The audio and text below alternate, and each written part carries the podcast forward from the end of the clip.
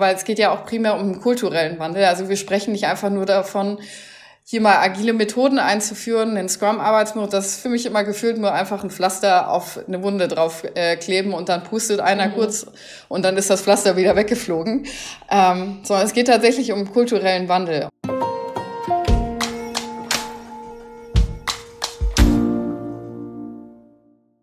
Hi und herzlich willkommen zu einer neuen Folge von Versprochen. Mein Name ist Anne und als Host dieses Podcasts treffe ich auf spannende Persönlichkeiten. Sie teilen nicht nur ihre persönlichen Geschichten, sondern auch Themen, die sie derzeit bewegen, ganz ehrlich und offen mit euch und mir. Versprochen. Mein heutiger Gast ist Caroline und wir sprechen über Organisationsentwicklung, unsere digitale Transformation und unangenehme Situationen. Du bist die Expertin, wenn es darum geht, dass wir als Organisation anpassungsfähiger werden und unser digitales Potenzial heben. Ich freue mich sehr, dass du heute da bist. Hi, Caro. Hi, Anne. Ich freue mich auch und äh, allein die Beschreibung ehrt mich natürlich schon sehr. Ich freue mich auf unser Gespräch. Ich freue mich auch sehr. Erzähl mal, wer bist du?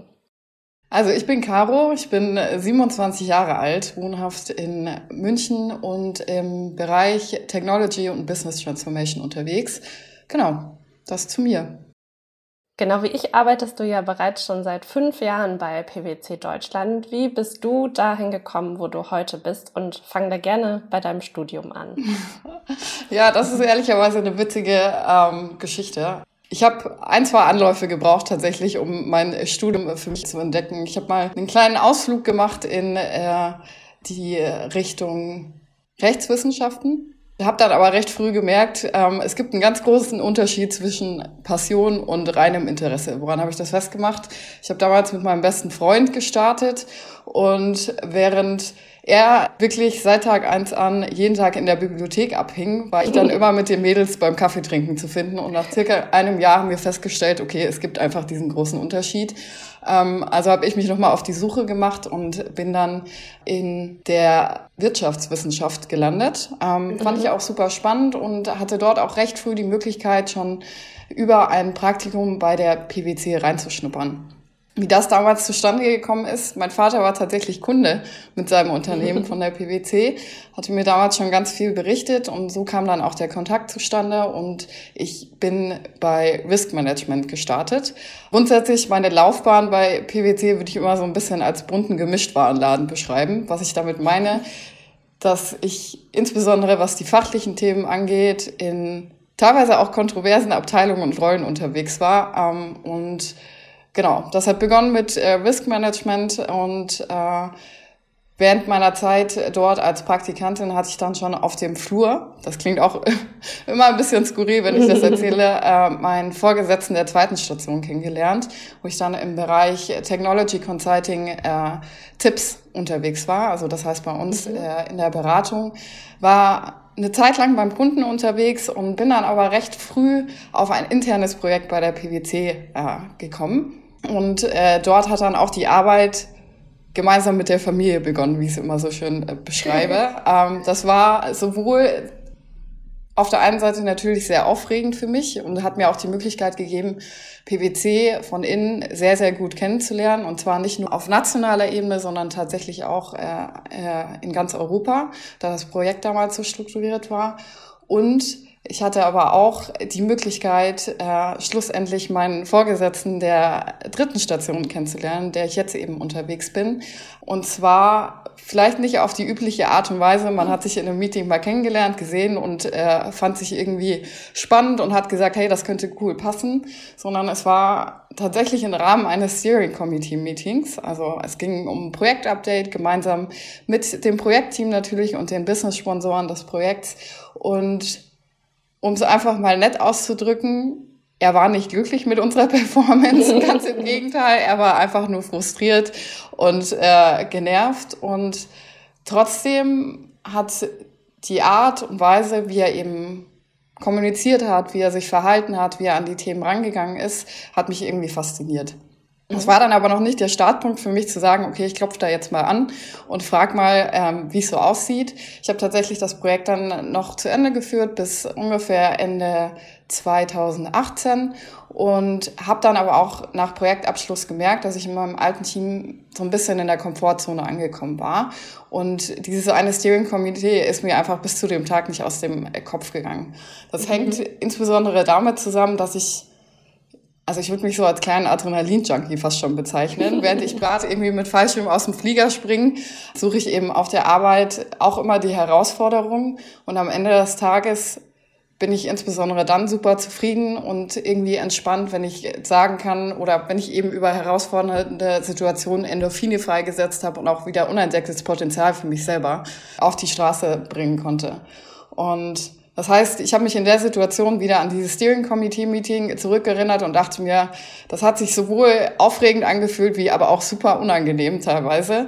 Und daraus entstand dann einfach die neue Herausforderung. Das heißt, ich habe mich dann Ende 2018 habe ich dann tatsächlich an der Tür angeklopft und habe einfach mal gefragt, wie schaut's aus? Braucht ihr noch Unterstützung? Und das war dann tatsächlich der Beginn meiner Reise in seinem Team. Das heißt, seit Januar mhm. 2019 bin ich eben dort unterwegs, primär mit dem Fokus eben auf IT, Technology und eben jetzt seit zwei Jahren auch Business-Transformation. Genau. Eine spannende Reise, Caro. und ich äh, finde es total schön, dass du diese Erfahrung mit uns teilst. Wie beeinflusst dich das denn auch in Bezug auf PwC als dein Arbeitgeber? Was meinst du damit? Also das hat ja vermutlich was mit dir gemacht, das hat was in dir verändert, dass du ja das gewagt hast sozusagen, die, dich dieser Herausforderung wieder zu stellen, an eine unangenehme Situation zu denken und darauf deinen Job jetzt aufzubauen. Stimmt, ja, genau. Was hat das mit mir gemacht und wie hat das auch äh, mein Leben bei PwC beeinflusst? Sehr spannende Frage. Wenn ich zurückblicke, ähm, die Entscheidung damals, hat sich erstmal sechs Monate lang nicht gut angefühlt. Also überhaupt nicht. Das war geprägt von sehr, sehr viel Tränen. Das war geprägt von Unsicherheit. Nicht, und äh, da darf man mich auch nicht falsch verstehen, nicht weil das irgendwie so ein schlimmes Arbeitsumfeld war, sondern weil für einen jungen Menschen, der sich gerade dazu entscheidet, in ein Assistenzteam von einem Vorstand rein, reinzugehen, ne, geht natürlich auch so ein gewisser Erwartungsdruck an einen selber natürlich auch mit einher und ähm, ich meine, das ist immer noch ein Vorstandsmitglied, ne? So, also mhm. dem eilt natürlich auch der Ruf der Mächtigen voraus. Also mich hat das schon brutal verunsichert zu dem damaligen Zeitpunkt. Ich hatte aber in den ersten sechs Monaten rückblickend fast schon das Glück, dass ich wie so eine kleine Schutzwand immer zwischen mir und ihm hatte. Das heißt, ich konnte mich, und er übrigens auch, ne? also für ihn war das am Ende des Tages genau die gleiche Herausforderung, weil er es mhm. eben nur gewohnt war, mit Partnern zusammenzuarbeiten. Ähm, hatte eben über äh, eine Managerin, die, der ich primär zugearbeitet habe und die primär die Kommunikation dann auch zu ihm übernommen hatte, die Möglichkeit, mich da so Schritt für Schritt ranzutasten. Nach sechs Monaten tatsächlich ähm, voller Ups und Downs, voller Freude und auch äh, Täler der Tränen, ähm, ging diese Managerin, also meine Schutzwand, äh, ging dann aber in ihren wohlverdienten Mutterschutz. Und ich kann mich wirklich noch an den Tag erinnern, wie als wäre es gestern gewesen. Da sitzen er und ich in diesem Büro, gucken uns beide an und ich bin mir heute noch sicher, dass er in dem Moment genauso verloren war wie ich.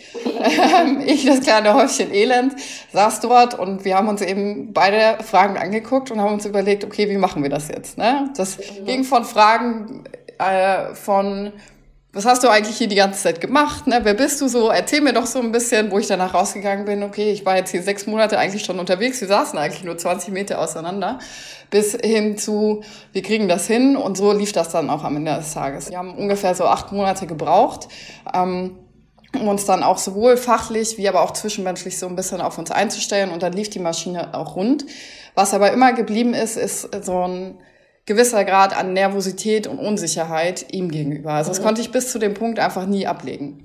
Und dann kam aber im April 2020, auch daran kann ich mich noch sehr gut erinnern, mit, beziehungsweise kam er damals in eine neue Rolle rein. Und dann kam auf einmal dieses Riesenthema um die Ecke geschossen, Organisationsentwicklung, neue mhm. Führungskultur, neue Formen der Zusammenarbeit und alles, was ich bis zu diesem Zeitpunkt von diesem komplexen Thema verstanden hatte, war, oh cool, auf Augenhöhe, oh cool, ich kann jetzt irgendwie hier als ganze Person reinkommen ne, und werde dafür gewertschätzt und es gibt, wir entfernen uns von diesem top-down, komplett hierarchisch geführten System. Das heißt, riesige Aufregung und das äh, kam dann auch schnell ins Laufen, dieses Thema. Und die Ironie daran war, in den ersten Wochen fand ich mich erstmal in so ungefähr, ich glaube, das waren sieben oder acht Workshops, a vier Stunden mit fünf Partnern und einem Senior Associate wieder und dachte mir so, nee, das war eigentlich nicht das, was ich hier gekauft habe. Ne? Also, und vor allem, also das klassische System auch. Ich stillschweigend in dieser Runde. Die Partner haben gesprochen und ich habe mir immer mehr die Frage, Frage geschrieben, also entweder bin ich jetzt blöd und habe es wirklich überhaupt nicht verstanden, weil es wirklich hinreichend komplex ist oder irgendwas läuft hier nicht. Ne? Und das war auch so dann der Zeitpunkt, wo wir gesagt haben, okay, wir brauchen hier irgendwie Organisationsentwicklung bei The Book funktioniert nicht so ganz, wir brauchen hier noch Unterstützung. Und dann mhm. kamen eben auch externe Coaches hinzu, die sich eben in dem Bereich super gut schon auskannten und haben uns ab dem Zeitpunkt dann auch angefangen, aktiv und intensiv zu begleiten. Und das war dann, und da hat dann letztendlich dann auch die Reise für mich begonnen. Ja. Sowohl, dass ich gemerkt habe, dass das Team dieses Coaching sehr gut annimmt und dass wir dort kleine Schritte vor allen Dingen gehen, Augenhöhe und das sind so Kleinigkeiten, ne? gleicher Gesprächsanteil, aktives Nachfragen, auch bei den jüngeren Kollegen, das Wertschätzen, die Beiträge, nicht einfach nur dann äh, überrollen mit, nee, ich weiß es aber besser, weil ich ja de facto schon 20 Jahre länger im Arbeitsleben stehe, was auch fair ist. Ähm, und da hat das so Schritt für Schritt angefangen, aber eben auch durch individuelles Coaching. Also mein Glück, meine Möglichkeit, die ich damals hatte, das in Anspruch zu nehmen, dass ich mich halt auch immer weiter aus meinem Schutzpanzer, aus meiner Unsicherheit herausgetraut habe. Und ich glaube, das prägendste Ereignis damals war eine Retrospektive, die wir damals durchgeführt haben, nach einiger Zeit ähm, im Laufen und im Tun und in der Umsetzung. Und da ging es um einen Workshop und ja, zurückblickend, also das war, in dem Moment war das allen schon bewusst. Das Ding ist mega gegen die Wand gefahren. So. Da war klar, das Thema wird auch nochmal in der Retrospektive aufpoppen und ja, also ich hatte da auch meinen Teil drin. Das heißt, mir war auch klar, okay, damit wirst du heute konfrontiert. Was mir nicht klar war, ist, dass die Konfrontationssituation am Ende des Tages so aussah, dass wir, wir waren ungefähr zwölf Menschen in dieser Retrospektive und ohne zu extrem ins Detail zu gehen, bei Las Vegas, ähm, ging es eben genau um diesen Workshop und ich sah mich eben mit zwei Partnern, die einen komplett anderen Standpunkt vertreten hatten in der Situation als eben ich. Und ja, eine Coach, also Laura, kannte die Situation in- und auswendig, weil ich mich schon im Nachgang mit ihr dazu ausgetauscht hatte, um eben auch mhm. zu reflektieren. Und in der Sekunde, wo dieses Thema aufkam, war auch für sie so der Startschuss, über den Chat mir zu schreiben, auf geht's. Sofort mach deinen Standpunkt klar, das kannst du jetzt so nicht auf die sitzen lassen. Ne? Du weißt, du siehst das anders und ich glaube bis heute, dass sie sich in dem Moment wahrscheinlich die Finger komplett wund geschrieben hat mit Jetzt wird es Zeit, einfach mal deinen Standpunkt äh, dafür einzustehen und jetzt mach, mach endlich. Während ich immer nervöser wurde, waren so die zwei Partner an ihrem Redeschwall, was alles blöd lief und ähm, dass das äh, vor allen Dingen auch natürlich mit Fokus auf, was, was habe ich alles irgendwie in dem Moment falsch gemacht. Und gut, es war wirklich ein Riesensprung über meinen eigenen Schatten und auf einmal ging der Redeschwall los. Auch gefühlt, also für mich gefühlt komplett unkontrolliert konstruktiv, aber komplett unkontrolliert, mal in die Richtung, mal dahin komplett unstrukturiert. Und danach bin ich aus dieser Retrospektive gegangen und war gefühlt einfach zu nichts mehr zu gebrauchen. Das hat mich so gelähmt, dieser Moment, weil ich mir dachte, oh mein Gott, du verlierst deinen Job. Und dann habe ich das einfach mal für mich sacken lassen, hätte mich eigentlich an dem Tag auch komplett von der Arbeit verabschieden können. Da kam einfach nichts Produktives mehr rum. Und ich glaube, der Gamechanger war dann am nächsten Morgen, als mir mein Vorgesetzter einen Termin eingestellt hat und gesagt hat, pass mal auf, Caro, ich habe gesehen, was das mit dir gemacht hat, aber ich muss dir einfach sagen, ich habe dich zum ersten Mal als Mitarbeiterin auf Augenhöhe wahrgenommen. Das war super. Und auch hier saß ich wieder kurz einen Moment drin und habe einfach die Welt nicht verstanden. Also weißt du, weil die, die Erfahrung und das Ergebnis für mich so kontrovers war. Aber das war dann tatsächlich für mich der Startschuss und für den Moment bin ich Laura bis heute einfach noch dankbar zu sagen, vollkommen aus seiner, aus seiner Schutzhöhle rauszukommen und vor allen Dingen auch als ganzer Mensch hierher zu kommen. Ne? Und einfach so zu sein, wie man ist, mit all seinen mhm. Ecken und Kanten. Und ich habe auch einfach das Gefühl, dass das mir auch geholfen hat, erstens komplett ungeahnte Kräfte freizusetzen. Ähm, ungeahntes Potenzial einfach, genau wie, wie unsere Vision einfach beschreibt, ungeahntes Potenzial freizulassen. Und es macht mich auch einfach glücklicher. Also ich bin ein glücklicher Mitarbeiter bei PwC, der super Bock hat, hier Dinge zu reißen und vor allen Dingen auch super motiviert ist. Ne? Und vor allen Dingen motiviert mich das dann wiederum auch, andere Menschen dahingehend zu motivieren, zu sagen, komm aus dieser, komm da raus, lass dir die Unsicherheit nehmen und sei einfach du selbst. Ne? Das wird hier gewertschätzt in dem Raum. Und da gibt's kein Judgment und du musst, du musst nicht in diesem Korsett bleiben und diese Unsicherheiten und Ängste mit dir rumtragen. Genau, das war so meine Reise. Und hier mache ich jetzt einfach mal einen Punkt. Genau. Du sprachst gerade von, von einer Vision. Und ich weiß ja schon, worauf du abzielst, aber die HörerInnen ja noch nicht. Von daher verrat uns doch mal, was ist eure Vision? Was wollt ihr auch bei PwC bewegen? Sehr gern. Also unsere Vision lautet PwC, a home for your potential. Und worum es am Ende des Tages geht, ist, und das habe ich gerade schon mal im Kleinen erläutert, ähm, mhm. weil auch die individuelle Ebene super relevant dafür ist, dass das eben auf gesamtorganisatorischer Ebene dann auch einen Effekt zeigt und zu einer Verbesserung oder Optimierung führt, ist tatsächlich auf unterschiedlichsten Ebenen die Organisation zu befähigen, anpassungsfähiger zu werden. Ähm, das heißt, was wir sehen ist, dass die Marktdynamiken immer weiter zunehmen und dass das Geschäft, mit dem PwC auch eben am Ende des Tages erfolgreich geworden ist, das wird weiterhin erfolgreich bleiben. Es bedarf, beziehungsweise es macht, glaube ich, aus meiner Sicht auch Sinn, das einfach um anpassungsfähigere Strukturen zu ergänzen. Das soll gar nicht das traditionelle Geschäft am Ende des Tages in den Schatten stellen. Auf der anderen Seite ähm, macht es, glaube ich, auch Sinn und das vor allen Dingen sowohl zur Entlastung des Individuums, zur Entlastung der Teams und aber auch der Organisation, sich zu überlegen, ob anpassungsfähigere Strukturen nicht eine gute Ergänzung sein könnte. Was geht damit einher? Individualebene habe ich es gerade schon beschrieben. Für die Teams ist das am Ende des Tages ähnlich. Das heißt, ähm, da geht es viel darum, so die klassischen Herausforderungen, die aus meiner Sicht auch oft getriggert werden von dieser zunehmenden Marktdynamik, ähm, wie eine extrem hohe Fluktuation. Das macht jetzt in der PwC erstmal keine Angst, weil so ist das Geschäftsmodell am Ende des Tages auch, also das kennt das Geschäftsmodell, dass wir eine hohe Fluktuation mhm. haben. Wissensverlust, ähm, dann unzufriedene Mitarbeiter, also tatsächlich einfach auch komplett übermüdet, komplett überarbeitet und diesen Stress und die Art und Weise, wie wir eben mit sich stetig verändernden Anforderungen umgehen von unseren Kunden, einfach die Mitarbeiter dahingehend zu entlasten im Sinne von, es hilft nicht, dem Mitarbeiter noch mehr Arbeit auf den Tisch zu legen, sondern es macht vielleicht auch mal Sinn, ähm, grundsätzlich die bestehenden Strukturen oder die Art, wie wir zusammenarbeiten, einfach mal zu überdenken, genauso wie die Art der Führung nochmal zu überdenken, um uns optimierter aufzustellen, um auch Menschen, anderen Menschen die Möglichkeit zu geben, ähm, Potenziale freizusetzen, die so vielleicht nicht in der Stellenausschreibung stehen, die aber dann wiederum zum Vorteil der, äh, des Teams und aber auch der Organisation wirken können. Sobald wir diesen Menschen einfach mal den Raum geben, ne, haben, glaube ich, sowohl das Individuum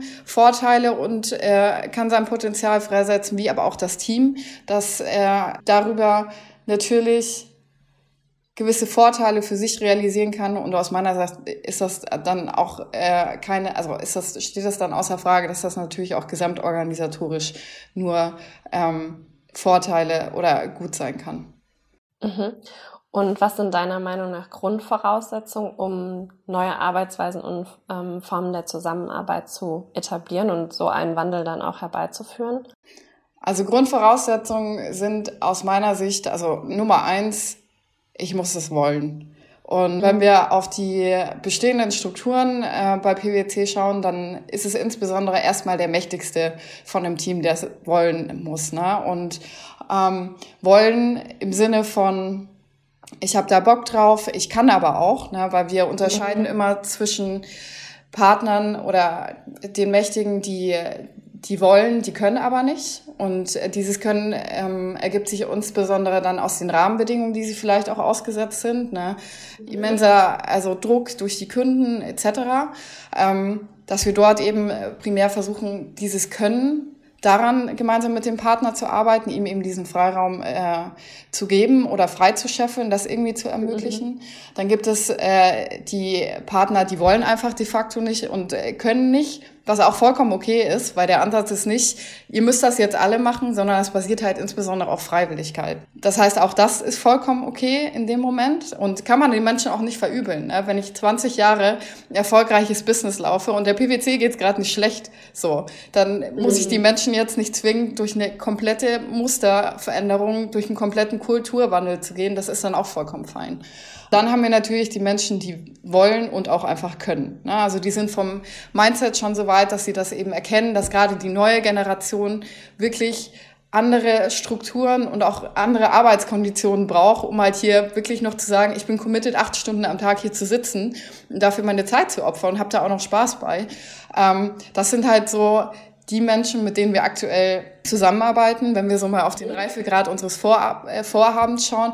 Und das macht auch super Spaß. Ne? Und da sehen wir auch erste kleine Erfolge, ähm, wo sowohl das Team eine Riesenfreude dran hat und anfängt, sich besser beizufühlen und auch der Partner sagt, der eben mehr führt im Sinne für das Team, als dass er sagt, ich führe das Team von, also in dem klassischen hierarchischen Modell. Und das ist einfach schön zu sehen. Genau, das wären so für mich die Grundvoraussetzungen. Primär ist es eben das Wollen und dann eben auch der zweite Aspekt, das Können. Und in Form welches Arbeitsmodells, wenn man das so nennen kann, oder in Form welcher Rollen ermöglicht ihr den Teams dann auch, dass sie können, beziehungsweise ja doch, dass sie das dann auch können, was sie wollen? So. Ähm, auch eine spannende Frage. Das äh, zielt so ein bisschen darauf ab, wie wir auch aufgestellt sind. Also ich würde uns immer so ein bisschen als kleines Org-Labor bezeichnen. Das mhm. heißt, dort ähm, wird eben Organisationsentwicklung verprobt. Ne, da, also was ich damit meine, am Ende des Tages, und ich setze das mal in Anführungsstrichen, verkaufen wir nichts an die Kunden, was wir nicht selber schon in unseren Strukturen etabliert oder beziehungsweise praktiziert und verprobt haben. Ähm, das braucht dann natürlich noch mal ein paar Tweaks hier und da, wenn wir es mit unseren äh, Kunden dann verproben und ausprobieren und versuchen dort auch, ähm, ich will jetzt nicht sagen, zu implementieren, aber gemeinsam mit den Teams einfach zu erarbeiten, weil jedes Team natürlich auch wieder individuell ist und individuelle Bedürfnisse mhm. hat. Grundsätzlich, wie wir aufgestellt sind, ähm, wir bezeichnen uns oftmals auch als das Experiment für die PwC. Ähm, das beginnt schon allein daran, dass wir nicht in einer klassischen Pyram Pyramidenform aufgestellt sind. Das heißt, bei uns gibt es niemanden on top der Hierarchie, obwohl wir natürlich mit einem Vorstandsmitglied als Sponsor und auch Product Owner für dieses ganze Vorhaben einen sehr mächtigen mit dabei haben, ähm, mhm. versuchen wir aber schon allein in den Organisationsstrukturen und wie wir ähm, das auch kommunizieren, weg von so einer hierarchischen Darstellung zu gehen. Das heißt, am Ende des Tages sind wir in einem Kreismodell unterwegs. Das ist jetzt erstmal muss man sich am Ende des Tages vorstellen wie so eine Zwiebel. Ne? Ähm, also in unserem Kreismodell gibt's äh, drei Schichten. Ganz außen sitzt der Kunde. Dann gibt's die äh, zweite Schicht, da sind unsere Coaches. Und ich äh, komme gleich nochmal darauf, wie viele Coaches wir sind. Und in der Mitte sitzt dann so eine kleine Enabling-Einheit. Und wie das ganze Modell funktioniert, ist das immer die Schicht, die an der nächsten äußeren Schicht oder an der nächsten inneren Schicht dran ist, die jeweils äußere Schicht unterstützt. Das heißt, der Kunde wird von unseren Coaches unterstützt und in der Mitte sitzt dieses Enabling-Team, das eben die Coaches dabei unterstützt, bestmöglichst mit Methoden, Modellen und eben mit einem guten Handwerkskoffer ausgestattet zu sein und seinen Kunden eben gerecht zu werden, die Bedürfnisse zu bedienen. Und genau. Wie sind die Coaches aufgestellt? Also die schwirren dort jetzt nicht einfach äh, als freie Radikale rum, sondern worauf wir auch achten und das ist auch äh, am Ende des Tages das, ähm, was zu unserem Erfolgsversprechen dazugehört, ist eben Selbstorganisation.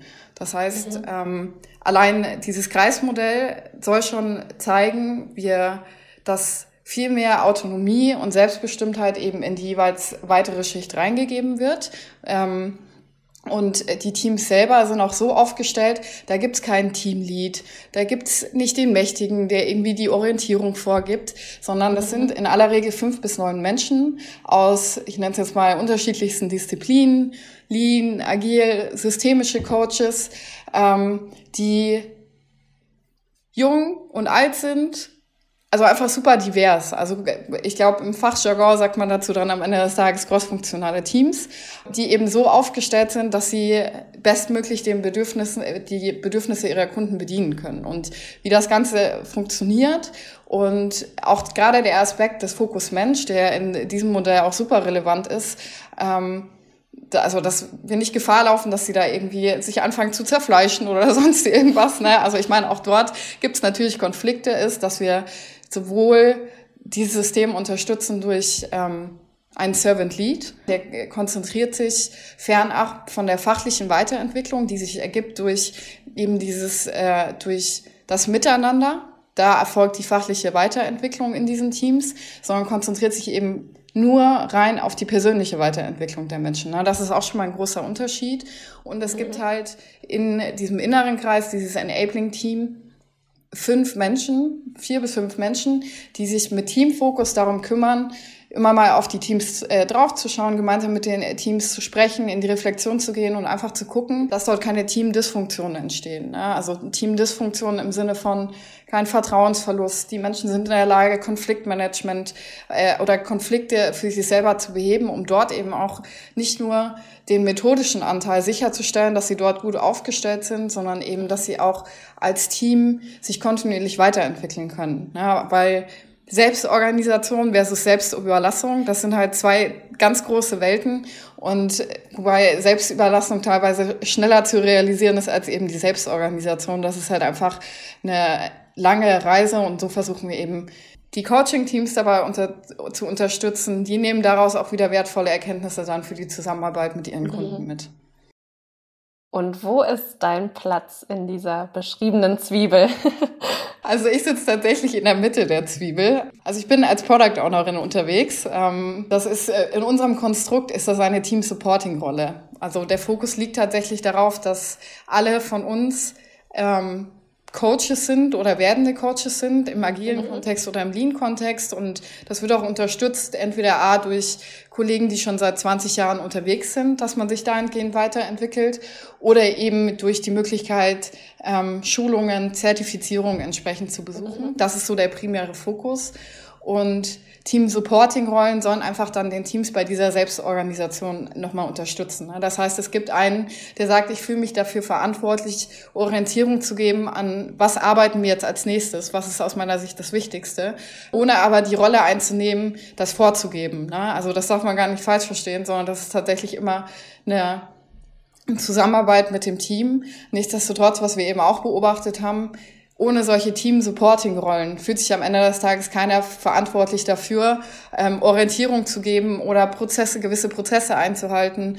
Ähm, und das wiederum führt dann wieder zu wilden Chaos. Genau. Das heißt, ich bin Product Ownerin für die Operationalisierung der äh, Strategie, sowohl für die PwC-Strategie. Wir arbeiten auch mit Loss-Vertretern zusammen in dem Kontext und die geben eben Impulse, was die einzelnen äh, Line of Service gerade bewegt, wo sind vielleicht Anknüpfungspunkte für Organisationsentwicklung, für unser Leistungsangebot. Diese Impulse kommen bei uns rein und helfen uns dann eben für den zweiten Aspekt, die Weiterentwicklung dieser Org-Einheit Digital Transformation Team, also der Zwiebel. Ähm, und helfen uns eben dann auch dabei, das Leistungsangebot, die Methoden und Co. weiterzuentwickeln, gemeinsam mit unseren Coaches. Und das ist so ein bisschen bisschen meine Aufgabe, gemeinsam mit meinem Team, das mich da wirklich sehr, sehr gut unterstützt. Spannend. Waren dir diese Methoden eigentlich schon vor deiner Zeit bei PwC vertraut oder bist du jetzt erst hier damit in Berührung gekommen? Also vor meiner Zeit bei PwC definitiv nicht. In den Anfängen meiner Zeit bei PwC, da ist man schon mal so über Scrum, kann man, ist man überall mhm. schon mal drüber geflogen. Ähm, insbesondere weil ich komme so aus der Projektmanagement-Ecke. Da kommt man so langsam dann auch eben an äh, andere Methoden, wie man sowas eben auch machen kann. Muss natürlich dann auch immer stark differenzieren. Ähm, und auch das habe ich erst während der Zeit jetzt in den letzten zwei Jahren gelernt, dass es immer stark auf den Kontext ankommt. Wann nehme ich eine klassische mhm. Projektmanagement-Methode und laufe jetzt einfach mal mit der Excel-Tapete als Projektplan in den Raum und wann entscheide mich, ich mich eben für einen iterativen Prozess im Sinne von einer Scrum-Arbeitsmethode beispielsweise.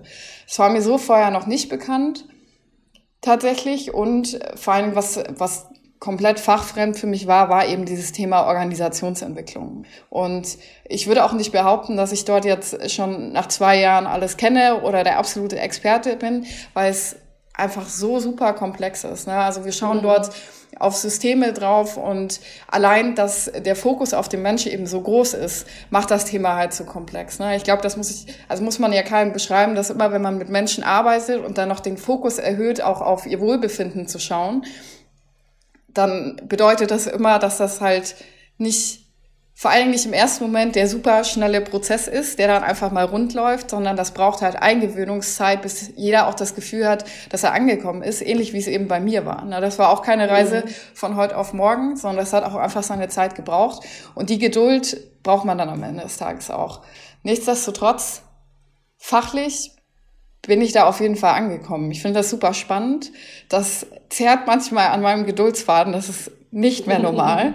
ähm, aber auch das, diese Resilienz, ne, die wir ja auch für eine Organisation erreichen wollen, ist super spannend zu sehen, wie sich das in den letzten Monaten und auch den letzten zwei Jahren schon verändert hat. Gibt es Learnings, die du so aus deiner Arbeit mit den agilen Methoden hast, die du auch in deinem privaten Alltag jetzt integriert hast? Was ich auf jeden Fall gelernt habe, ist, und das hat mich echt einige Zeit gekostet. Ähm, war die, die, die, also das, was ich gerade schon gesagt hatte, Context matters. Ich habe mhm. extrem, das hat jetzt erstmal per se, das ist jetzt nicht diese Scrum-Arbeitsmethode, wo ich dir erzählen kann, ich kann jetzt irgendwie mein Leben iterativ durch, äh, durchdeklinieren oder mhm. sonst irgendwas, sondern es sind tatsächlich so Musterbeobachtungen, die sich eben gerade äh, explizit aus diesem organisatorischen, systemischen ergeben. Musterbeobachtung wie beispielsweise eben, beispielsweise eben Context Matters. Und das hat mir einfach die Fähigkeit gegeben oder zumindest den Impuls, egal in welcher Lebenssituation ich mich befinde, dass A, Menschen sich in unterschiedlichen Kontexten komplett anders verhalten können und das auch akzeptabel ist. Ne? Also nicht mhm. im Sinne von, hm, hier hast du doch das gesagt und jetzt sind wir in einem ganz anderen Raum, da sagst du das. Ne? Also das ist ein Impuls, das zu hinterfragen. Das würde ich heute immer noch tun. Nichtsdestotrotz gibt's, also hat es mir die Möglichkeit gegeben, da mit einem ganz anderen Blick drauf zu schauen. Und das Zweite ist eben, wir alle haben eine komplett unterschiedliche Wahrnehmung von dem, was in einer Situation passiert. Mhm. Und das war wirklich das, das einfach, das klingt so, so banal am Ende des Tages, ne? aber sich das immer wieder in Situationen in den Kopf zu rufen, das kann eine Streitsituation sein, das kann, das kann eine schöne Situation sein, was auch immer, aber immer darauf zu schauen nochmal, wenn man, gerade wenn man sich fragt, okay, was soll das denn jetzt, sich in den Kopf zu rufen, ah, das ist ein ganz anderer Mensch. Mhm. Der hat ganz andere Erfahrungen im Leben gemacht. Der hat ganz andere Emotionserlebnisse auch gemacht. Und sein Transfer mit der Situation und wie er auch damit umgeht, ist eine komplett andere. Also weg von diesem, nur weil das bei mir so ist, stülpe ich dem äh, Kollegen mir gegenüber jetzt auch noch mal den Hut auf und dann muss das so sein. Und wenn er sich nicht, wenn er sich nicht so verhält, dann bin ich erstmal selbst mega frustriert und äh, genervt. Mhm. Und das wiederum spart dir natürlich unheimlich viel Energie. Also für, für deinen eigenen Seelenfrieden spart dir das so viel Energie. Und das waren so die zwei Dinge, für die ich heute echt dankbar bin und ähm, die ich auch tagtäglich tatsächlich für mich nutzen kann. Kann ich gut verstehen. Mal ganz ehrlich, was ist die größte Herausforderung bei unserer digitalen Transformation? Ich glaube, ich hatte schon mal vorhin kurz, äh, kurz angerissen. Ähm, Transformation, immer wenn wir an Transformation denken, ist es zumeist so, dass wir sagen, oh, da ist ein Problem, da geht es jemand schlecht, wir müssen was verändern. So, mhm. jetzt sind wir aber bei einer PwC, in der PwC geht's nicht schlecht.